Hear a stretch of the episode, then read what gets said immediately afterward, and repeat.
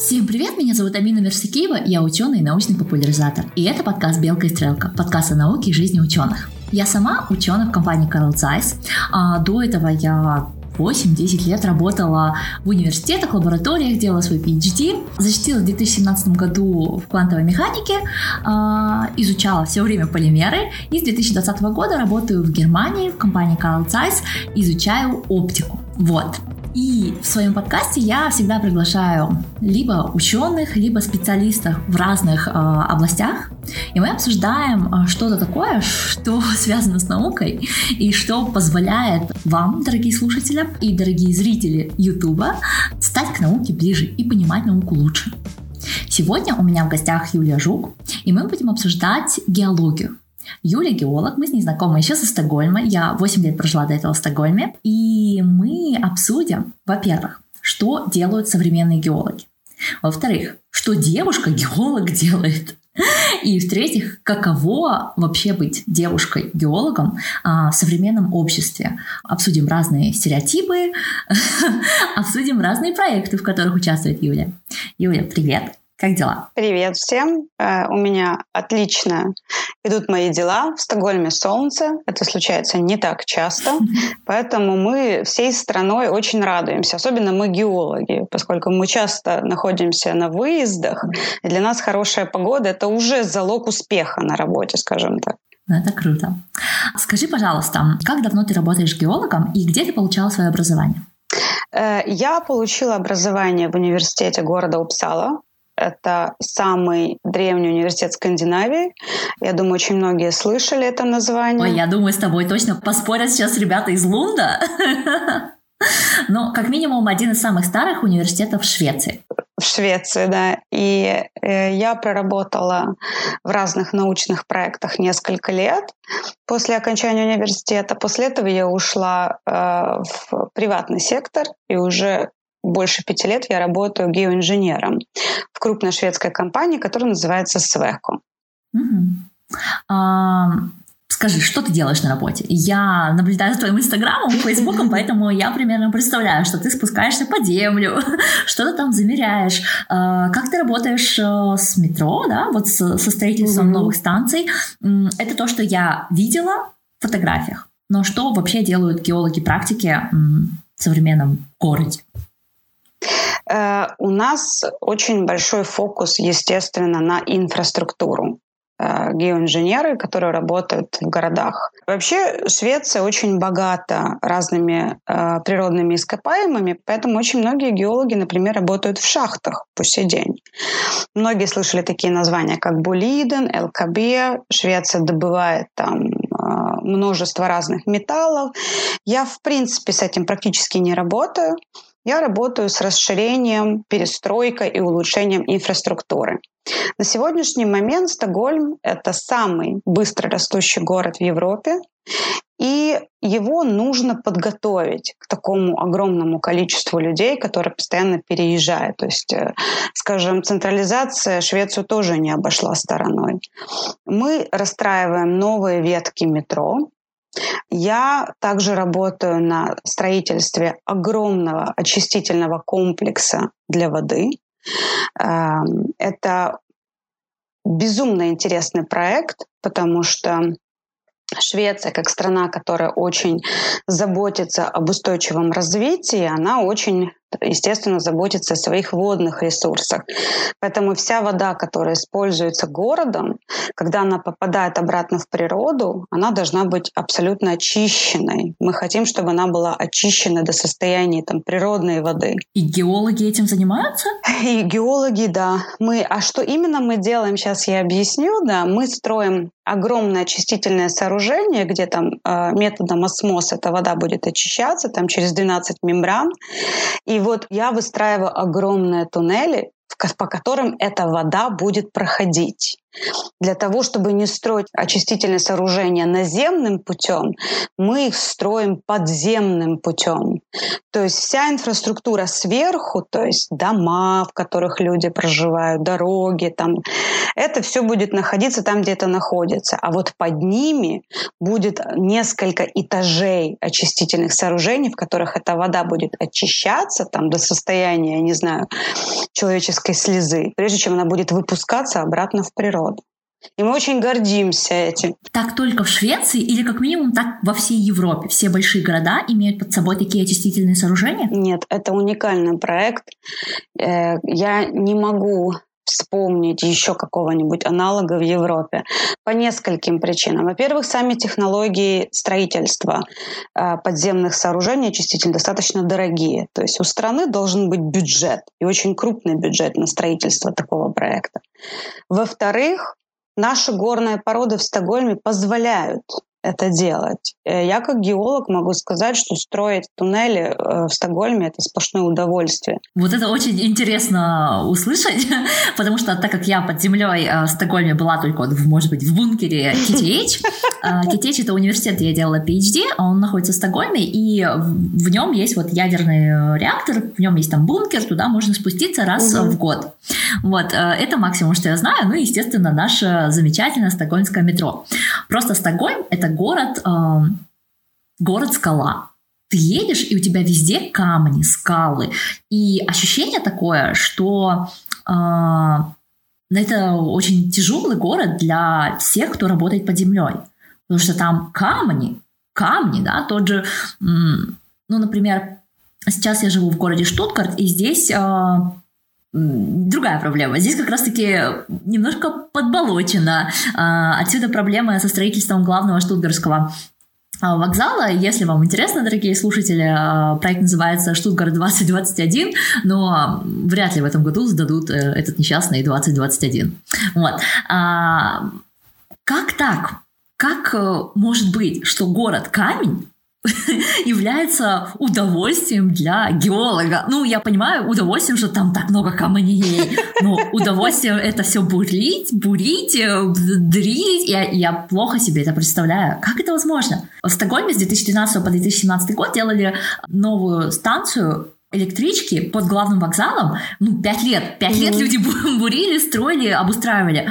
А, мне казалось, что это тяжело и долго. Это тяжело, долго и дорого, но я объясню, почему удовольствие. Потому что Стокгольм стоит на метаморфических породах гнейса и на граните. Это очень крепкие породы. И я как геолог, в первую очередь, я забочусь о том, чтобы все эти туннели были укреплены. То есть я отвечаю, я как бы главный геолог, который отвечает за укрепление этих туннелей.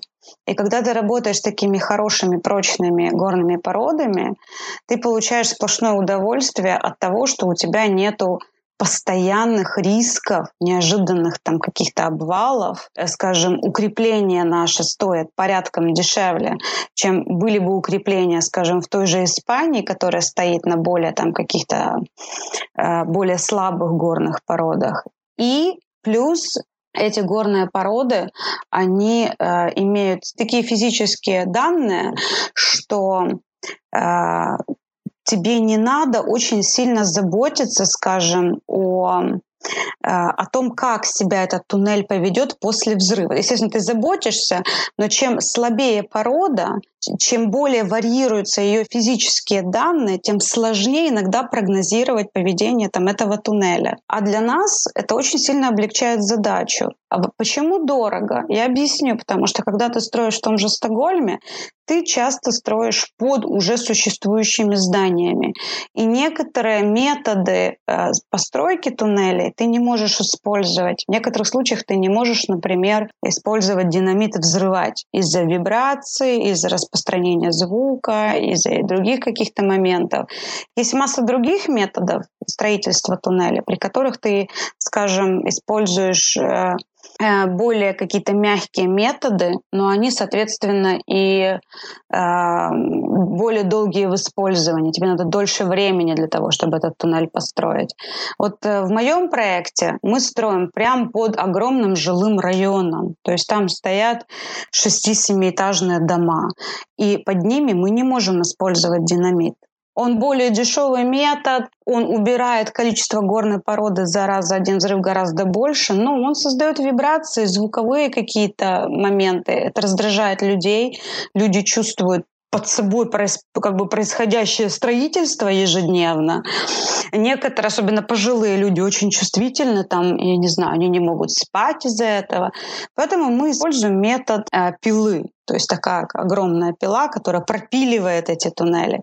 Это создает гораздо меньше вибраций звука, но это очень дорого, потому что ты на это тратишь огромное количество часов рабочих. И машин. Вот. Скорее и машин. Всего, и скорее машин, всего, да. саму пилу нужно менять раз в какой-то, я не знаю, раз в неделю. Потому что Стокгольм, ну, ну, это такой суровый, прекрасный город. Ребята, вы... Я люблю Стокгольм. Я люблю Стокгольм почти так же, как люблю Алматы и как люблю полимеры, чтобы вы понимали, насколько для меня этот город важен.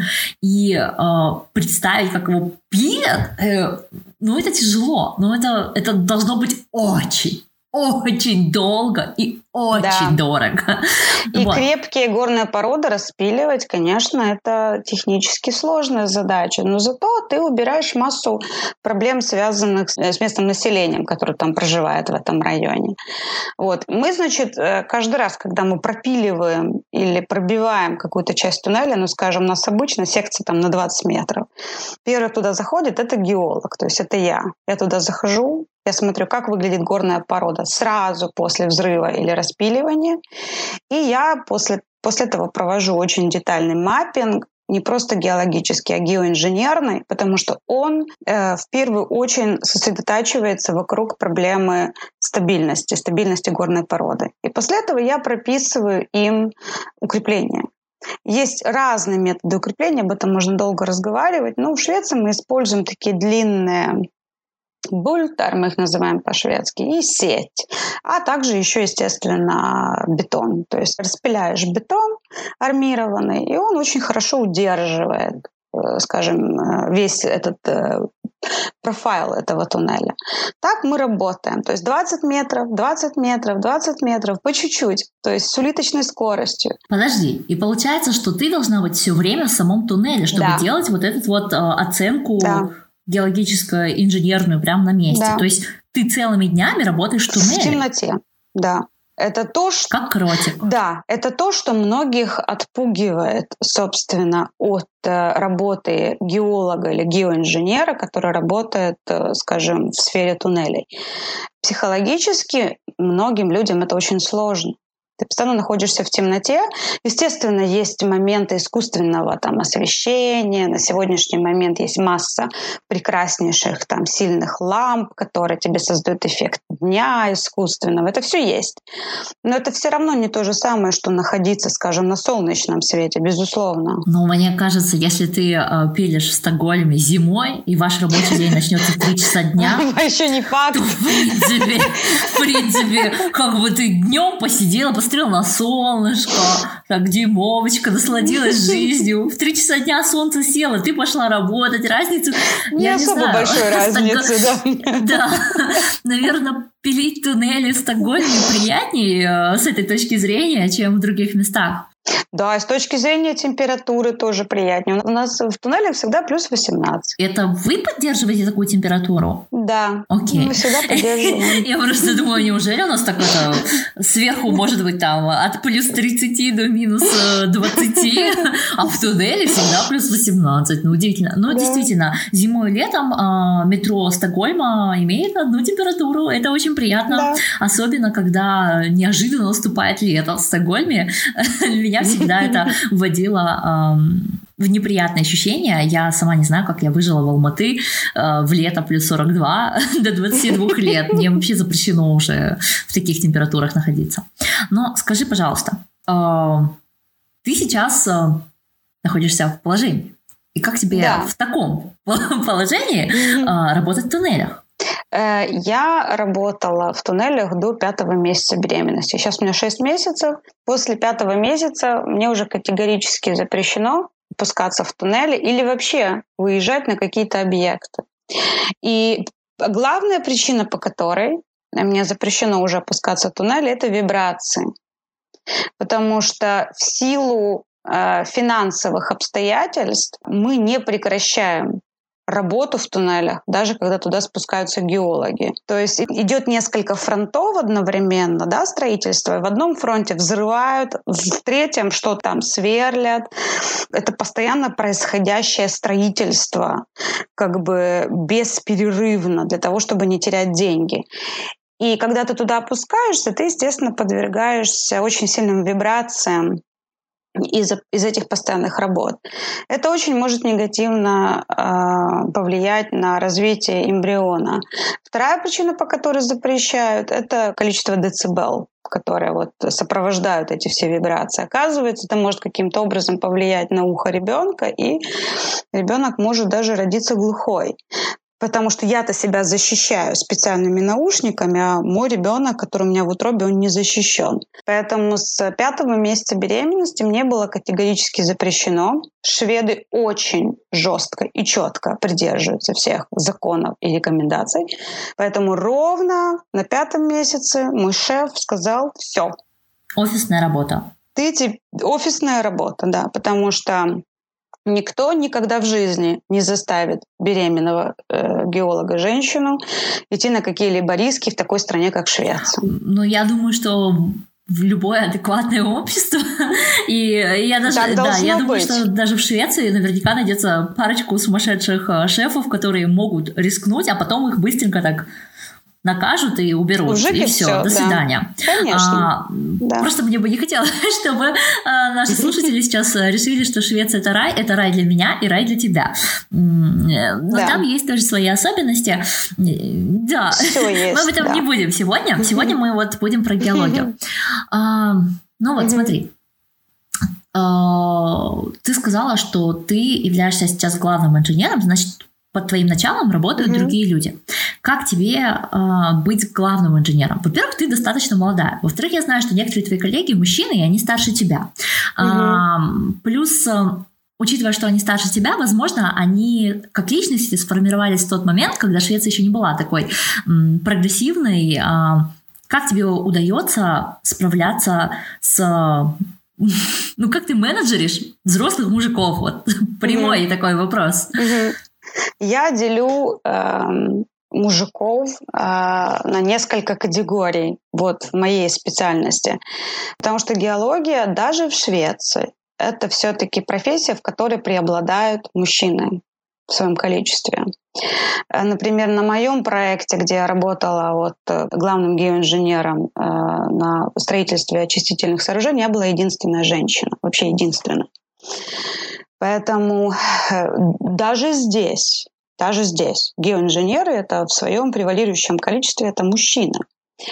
И я делю мужчин на две категории. Мужчины, которые всем уже все доказали, они успокоились и наслаждаются работой и жизнью. И мужчины, которые по сей день что-то пытаются еще кому-то доказать, и поэтому отыгрываются на всех, не только на женщинах, в принципе просто отыгрываются на, на окружающих. С первой категорией очень приятно работать. Э, это категория, которая э, достаточно самодостаточна. Они прекрасно знают, что они прекрасные специалисты, и не надо на себе рвать рубашку и женщине, этой девочке что-то доказывать. С ними очень классно работать. Но там, там срабатывает, получается, вот это вот э, сексизм, но он срабатывает в обратную сторону. Это достаточно смешные бывают ситуации, потому что... Скажи. Потому что это, скорее всего, позитивная да. Дискриминация, да, какая-то? Это позитивная дискриминация, да. То есть они Э, во-первых, они дико гордятся, что у них есть женщина на производстве, да, геоинженеры. Целая дико штука. гордятся. Целая штука, да. Мало того, что тебя и так везде показывают, э, как, знаешь, как обезьянку. Вот, у нас есть девушка. Да. Скажи, скажи что-нибудь умное, да? Да, давай, давай, скажи, тебе покажи, что геолог. Мало, того, что тобой дико гордятся тебя везде показывают, они еще при этом везде пытаются тебя подстраховать. И, ну, шведы, они достаточно деликатны, поэтому это получается очень мило. Так даже, даже где-то по-отцовски. Но не всегда. Иногда это прям вот очень по-отцовски. Да? То есть э, иногда другие мужики, геологи даже могут немножко обидеться. Ну вот, например, у нас огромная сеть э, туннелей, и иногда я проходила по 10, по 15 километров в день, просто перемещаясь по ним. И меня всегда везде подвозили. А моих коллег мужчин ходи сам ножками, ты мужик. Правильно. Что это ты понимаешь?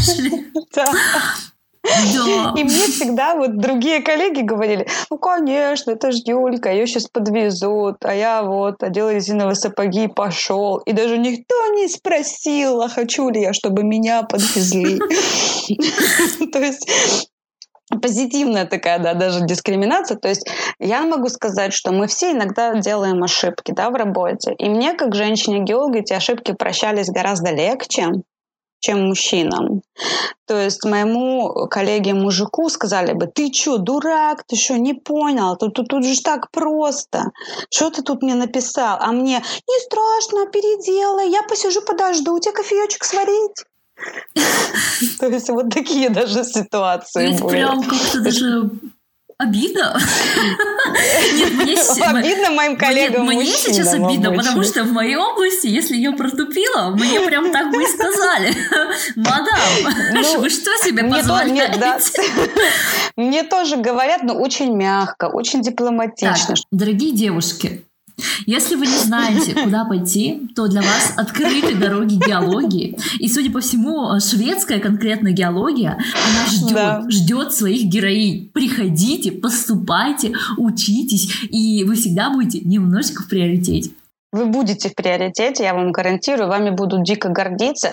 Ваше лицо будет светиться на всех инстаграмовских контах, потому что сейчас любое крупное строительство имеет свое инстаграмовское конто, потому что таким образом они общаются вот с местным населением, да, как они реагируют на проект, какие у них там требования, реклама та же. И вот ваше лицо будет светиться, если у вас нет времени на инстаграм, встретитесь с геологом, вас заставят инстаграм полюбить, вот. Да, я помню несколько а, проектов, а, которые ты как реклама была. Да. Как лицо. И сейчас это очень, как лицо проекта, а сейчас это очень популярно во всех э, масс-медиах, то есть и в Facebook, и Instagram, и любые там Twitter, все платформы, они все выкладывают постоянно, ну, LinkedIn, само собой, разумеется.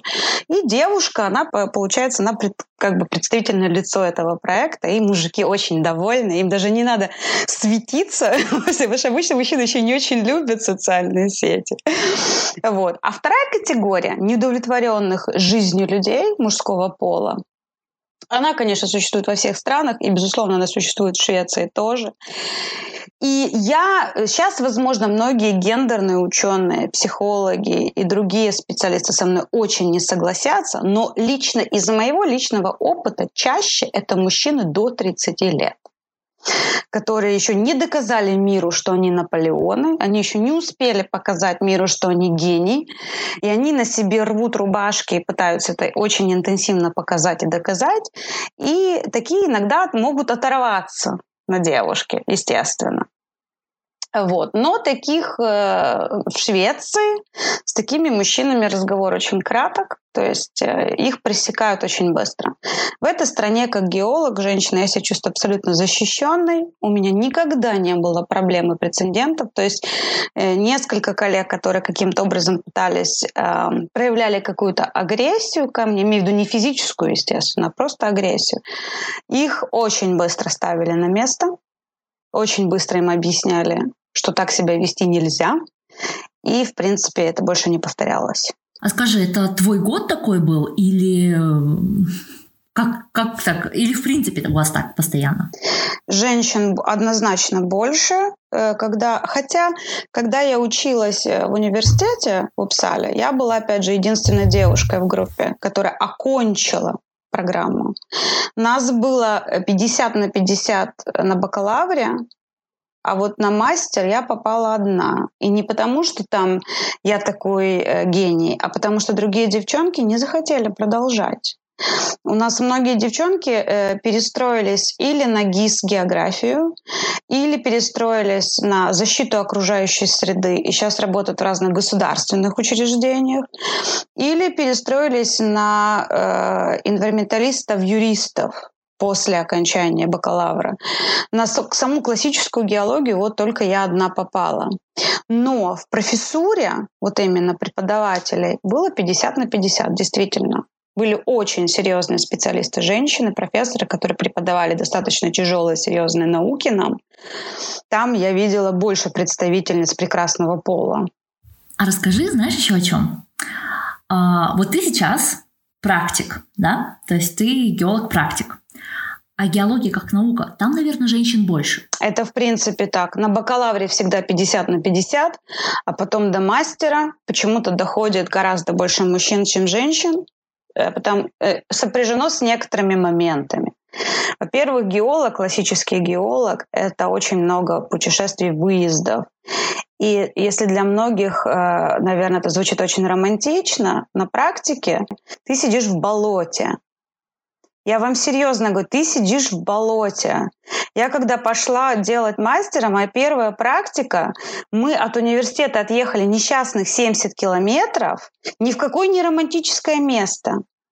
И три недели просидели в болоте, изучая разного вида глины. То есть э, в грязюке, вонючей, грязно шастаешь. И э, как бы в разные... Естественно, в Швеции, как правило, еще чаще погода плохая, чем хорошая. Э, и ты постоянно на тобой сейчас шведы не согласятся. Плохой погоды не бывает. Неправда, они сами очень часто ноют. Поэтому у нас, кстати, разговор о погоде – это не попытка просто ни о чем поговорить, это попытка пожаловаться на жизнь у нас у геологов. То есть ты встречаешь другого геолога такой, о боже, завтра дождь. И этой фразой все сказано. Он тебя так понял, он с тобой погрустил, он даже с тобой по этому поводу пивка попьет. Потому что завтра, скорее всего, ехать на выезд. Особенно с тобой в твоем плане. Завтра ехать на выезд, льет дождь, как из ведра. Перенести это невозможно. И вот мокни. Выбрал эту профессию, мокни теперь. Поэтому после того, после метания по разным болотам, где тебя обязательно погрызут какие-нибудь комары, букашки, после всего вот этого, вот после... Да тут на балконе комары сжирают. Живого места нет Живого места нет, да. После того, как ты побегал по лесам, в общем, многие девчонки не хотят продолжать, скажем, такой образ жизни. И я как геолог, когда я начала работать, вот, скажем, когда я работала в науке, я же делала свой собственный научный проект в Непале. Опять же, это звучит очень романтично, да, казалось, Непал, Гималай, что, что может быть... В тоже нашла болото? Нет. Я нашла там палунговские граниты, но это было физически не легче. То есть звучит очень, конечно, романтично. Но когда ты вот прям в этом работаешь, я туда приехала сразу после этого страшного землетрясения 2015 года. И когда я туда попала, это была абсолютная разруха, абсолютно разрушенная инфраструктура, огромное количество людей погибло. То есть это страна, которая переживала страшнейший кризис. И вот в этом кризисе я работала как геолог, да, в том регионе, который очень сильно пострадал от, от землетрясения. Я полгода была вынуждена просидеть в этом Непале.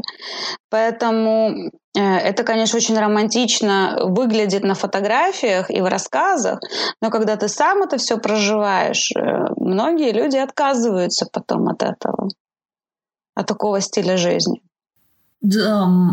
Если честно, мне кажется, большинство ученых в какой-то момент переходят из вот этой активной фазы какую-то более офисную, более руководящую, менеджерскую, потому что невозможно строить другие части жизни. Да? То есть вот как э, там 17-18 веках, когда вот шли вот эти исследовательские, вот эти вот романтики, садились там на корабли Кука, уезжали в какие-то Таити, и там умирали от всяких э, лихорадок, э, мы же о них не думаем, да, мы думаем Нет. только о тех, которые смогли вернуться и нам что-то рассказать. Да.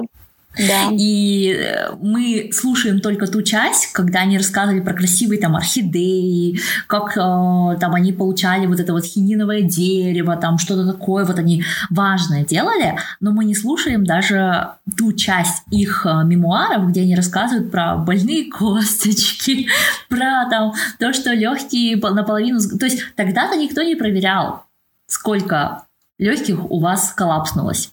Конечно. Это сейчас у нас каждый после кашля скажет все, 75% поражения, а люди жили потом вот с этими пораженными легкими после всех вот этих дискомфортных, э, выездных, очень тяжелых э, экспедиций, да, да. по-другому никак не назвать.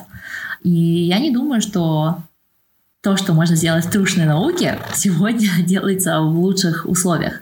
Просто мои науки, например, делаются за компом, стерильной лаборатории. А, ты не можешь проводить эксперимент где-то в поле. Да? Mm-hmm. Мне повезло, что в химии все-таки есть вытяжки. А, раньше очень много умирали, и сейчас вот как-то это все обезопасилось. Mm-hmm. Но геология, биология, такие вот науки, в которых нужно поехать в болоте посидеть, да. Тут сори. Это э, старые методы. У нас старые методы. Ты не можешь составить геологические карты, если ты там физически не будешь находиться. Ни один дрон тебе не снимет э, такого качества фотографий, после которой ты сможешь определить, а какая-то горная порода. То есть это пока это еще невозможно. Мы уже начинаем, например, использовать технологии дрона в некоторых сложно доступных местах при строительстве там, тех же туннелей, да, но это все равно не, это всегда не то же самое, если человек физически там побывал и, скажем, как мы говорим геологу, эту, эту породу прочувствовал положил на нее руку и очень там на нее пода, ее посмотрел, рассмотрел, изучил Потыкал все пальцем. структуры, да, расщелины, очень хорошо ознакомился. Естественно, мы пользуемся технологиями там фотограмметрии, всем этим на сегодняшний момент, но это просто потому, что человек это дорого. То есть везде, повсюду запускать человека – это очень дорого. Легче использовать технологии. Там, где мы можем сэкономить, мы экономим при помощи разных технологий. Но геология до сих пор настолько э, консервативная в этом плане, в своих методах наука, где присутствие физического человека еще до сих пор необходимо. И поэтому геологи все еще едут в разные тундры, там, э, в разные там, тяжело доступные места, смотрят на поведение вулканов, их изучают до сих пор вживую. Да? И, конечно, геологов гибнет гораздо меньше на сегодняшний момент, чем это было даже сто лет назад. Это даже не стоит стоит сравнивать. Э, Ге... Даже чем 40 лет даже, назад. Даже чем 40 лет назад. Давайте вспомним знаменитых русских геологов, которые гибли там на поиске золота, поисках там других драгметаллов, от разных болезней, от разных обстоятельств, от столкновения с дикими зверями теми же, да, там на медведя можно нарваться в лесу. Вот. Но все равно наше физическое присутствие до сих пор необходимо. И поэтому, например, я обошла весь центральный Непал. Я уже как геоинженер объездила там северо-западную часть Замбии, да, я была в том регионе, где водится муха ЦЦ. Кстати, ее я боялась даже больше, чем э, ядовитых змей, а, потому что там недалеко находились фермы с животными, и мы все знаем, что животные привлекают эту муху ЦЦ, и коллега, который там до меня был, рассказывал, как он, э, он швед такой, который не может прожить ни дня без бега. И он вышел на пробежку, и он реально удирал от мух ЦЦ, которые за ним погнались. Интересная у вас жизнь все-таки. Да. Я, я, я очень рада, что ты оставила науку и перешла в простые туннели. Ну, подумаешь, 15 километров под землей ходишь Это лучше, чем день. удирать от мух однозначно. Вообще, как бы... Как прошел ваш день, уважаемые слушатели? Что интересного с вами происходит? Вот я хожу на бег, и за мной бегает обычная мошкара. Я тоже бегаю вот так вот, вот так вот, стуча себя в разные э, конечности. И у меня жуткое количество сегодня я с длинными рукавами, кто смотрит в Ютубе, угу. потому что у меня здесь просто все покусано. покусано, и остались небольшие шрамики, им теперь несколько дней нужно, чтобы прийти в божеское состояние. Вот. Это было очень впечатляюще. Давай подведем небольшой итог. Угу. Геология все еще консервативная наука, в которой мужчин намного больше. Да. При этом, с точки зрения профессионализма, у тебя есть больше историй про позитивную дискриминацию, чем э, про обычную. Да. Женщине в геологии, так же, как и мужчине, приходится по большому счету, но иногда тебя подвозят. Да, однозначно. Мужчины с большим удовольствием помогают, когда могут, э, понимая, что женщина это биологическое существо с какими-то своими ограничениями, да. Например, я когда была в положении, было понятно, что мне нельзя поднимать там какого-то какой-то вес. Я даже думаю, не только в этом э, вопрос, то есть они наверняка помогают и более слабым мужчинам, э, которые, ну просто вот, да, ну да. вот Если, если человек адекватен, да, если человек адекватен, естественно, безусловно, безусловно тебе не потому, что ты женщина, а потому, что ты вот человек, который чуть-чуть слабее. Которому нужна да. помощь в данный Окей, момент. Это круто. Да, безусловно. А, скажи, пожалуйста, вот ты как ученый все равно, когда ты была ученым, ты все равно должна была сталкиваться mm-hmm. с геологами из других регионов. Скажи, по миру ситуация mm-hmm. такая же или в Швеции просто рай на земле? Геологический рай. Э, я скажу честно, что мой опыт подсказывает, что все-таки Швеция это то место, куда надо стремиться многим странам. Э, я когда занималась именно наукой-наукой, я занималась в основном э, рамановской спектроскопией, это спектроскопия там, комбинационного рассеивания, и многие физики знают, о чем речь. И вот именно э, здесь я чуть ли не единственной там представительницей женского пола тоже была на всех э, каких-то конференциях, на которых мы там сталкивались. И мой научный руководитель был тоже мужчина, нас было очень мало девочек, да, и те девочки, которые были, они были со Швеции. Я не говорю, что они были шведки, ну, то есть были девочки, как ты, например, Амина, которые делали PhD, да, они были с каких-то других стран, но они именно их делали в Швеции, это PhD, понимаешь? Хотя я хочу сказать, во-первых, что эм, геология очень сильно сопряжена с физикой, с химией с биологией. Ничего. Да, это с наука. Экологией, как мы с поняли самом да, начале. Это, это, это такая вот наука, которая находится прямо на пересечении всех этих наук. То есть наши методы, которыми мы пользуемся в геологии, они позаимствованы у физиков. То, та же раманская спектроскопия, да, это же Раман, он был физик индус, он не был геологом. Но она... Скорее всего, да, но она спектроскопию разрабатывали в физики. Конечно, и она используется, используется в кристаллографии, минералогии, в первую очередь, э, геологами. Потом ты не можешь определить возраст какой-нибудь горной породы или какого-нибудь геологического события, не используя разные методы изотопов. Это все чистая физика и химия. Потом, если ты работаешь с ископаемыми, это биология. Правда, ты работаешь с какими-то животными, которые когда-то жили. Ты пытаешься составить там, э, скажем, э, картину, э, как картину Земли, как целая система, как она существовала там, я не знаю, в Дивоне, например. То есть там тоже масса биологии, зоологии, биологии. То есть, и это все геологи, в принципе. Окей, okay. то есть геология — это, как и, в принципе, все науки сегодня, должна сотрудничать с другими науками. Очень должна, И да. всегда быть на стыке. Да, но я хочу добавить, вот мы говорим о роли женщины и мужчины, это интересно. То есть когда мы берем какую-нибудь э, кристаллографию, э, которая очень сильно сопряжена с математикой и физикой, там до сих пор преобладают мужчины. Но вот если мы возьмем э, палеобиологию, там очень много женщин которые занимаются палеобиологией. Чем вызвано э, такая, такое ну, неровное распределение гендеров, я не знаю. Может быть, потому что девочкам, в принципе, биология интереснее.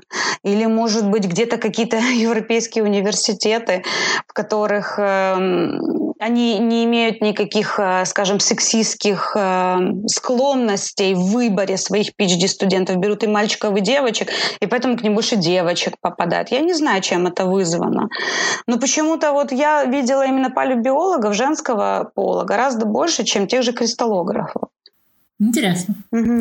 Я просто считаю, что мы сейчас живем в такой момент, когда у девушек есть возможности, и э, все больше и больше из нас э, пробуют себя в таких технических специальностях. Но при этом многие все еще сталкиваются с давлением и со своими собственными страхами. Mm-hmm. То есть вот с тобой училось 50% девушек, но ты одна пошла mm-hmm. э, покорять болото и Непал. Угу. Скажи, пожалуйста, какой бы совет ты дала не только геологам, а вот девочкам, которые хотят пойти в исконно мужскую специальность, но боятся или сомневаются, или вот э, не знаю, как они потом будут совмещать это с семьей. Ты сейчас э, ждешь ребенка. Э, это так прекрасно, это так круто, что ты все еще дальше работаешь. То есть ты вот буквально там месяц ты не ходишь по своим туннелям. Какой совет ты бы дала молодому поколению? Я бы дала совет обязательно слушать себя и свое сердце. Профессию надо выбирать с пониманием того, что, конечно, всегда можно переучиться профессию поменять, но профессию надо выбирать с пониманием того, что вы должны хоть какое-то удовольствие от этого получать. И если вы получаете удовольствие от того, что вы много находитесь на природе, не всегда в самых хороших там погодных условиях, вы получаете удовольствие от изучения каких-то природных процессов, вы получаете удовольствие от понимания, как работает наша планета как система, идите и делайте. Получайте кайф. Вам это должно нравиться. Я считаю, что в вашей голове должны профессии делиться только на две категории. Не те, которые подходят мне и не подходят, потому что я женщина, а те, которые подходят мне и не подходят, потому что мне это нравится или не нравится. Любая, любая профессия, она иногда э, сопряжена с какими-то скучными моментами. Это надо понимать, да. Мы, геологи, часто работаем со статистикой. Ну, есть люди, а которые кто сейчас любят... не работает со статистикой? Да. Простите меня. Ну, не, ну да, да, абсолютно. Я, я говорю, это не только сплошная, да, романтика. Ты там бегаешь, собираешь какие-то минералы, их изучаешь Честно в лаборатории. Говоря, вообще, у нас все так романтизировано в обществе. Да. Но давайте по совести. 99% времени мы делаем рутин. Рутину, серую, скучную рутину. И геологи тоже. Вы сидите... И геологи, и художники, и актеры. Да. Вот это вот все, вот это красивое, прекрасное. Вот эти вот Нобелевки, вот эти вот интересные статьи а, между прекрасной идеей до прекрасного результата. 99% адского труда и обязательно проверка на повторяемость. Это очень скучно. Очень это и очень так важно. скучно. Да, и очень, очень важно. важно. Да. Ну, скучно. И очень важно. скучно. И я хочу вам сказать, что, например, я человек, который очень любит свою профессию, да, я иногда наблюдаю одну и ту же горную породу, гнейс, например, в течение нескольких месяцев. И я, знаешь, мы шутим, я говорю, 50 оттенков гнейса. Одно и то же, одно и то же, одна и та же порода. И ты уже даже начинаешь, твой мозг начинаешь даже выдумывать какие-то сложности, уже, уже как-то скучновато. А вдруг тут будет обвал? А если мы так попробуем? Ты же понимаешь, что уже начинаешь сочинять, потому что тебе уже как-то, ну так надоел этот гнейс. Уже хоть кусочек ну, гранита бы попался. Мозг этому. Кусочек бы гранита. Вот такие у людей а, мечты. Что вы понимаете в современных а, мечтах? Спасибо тебе, Юля, за то, что пришла, рассказала и вдохновила. И вам а, спасибо. Я надеюсь, что вы, дорогие слушатели и зрители, а, поняли сегодня о геологии немножко больше, чем вы знали до этого. И надеюсь, мы разбили те стереотипы, которые создал мой любимый сериал «Теория большого взрыва». Геологи крутые. Знаете это. Если вы любите геологию, вы крутые. И приходите к нам. Да. И вам спасибо. Швеции вас ждут. Ладно, вот. ждем. Всем спасибо. Пока-пока.